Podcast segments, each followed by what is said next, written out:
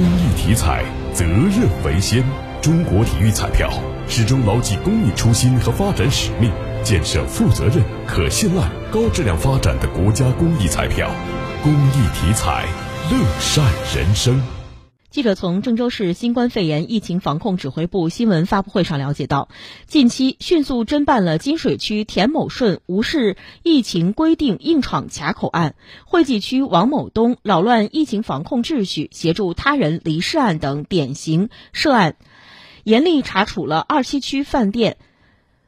店长王某某等扰乱疫情防控秩序的违法犯罪行为。截至目前，共依法侦办涉疫案件二十七起，打击处理三十三人。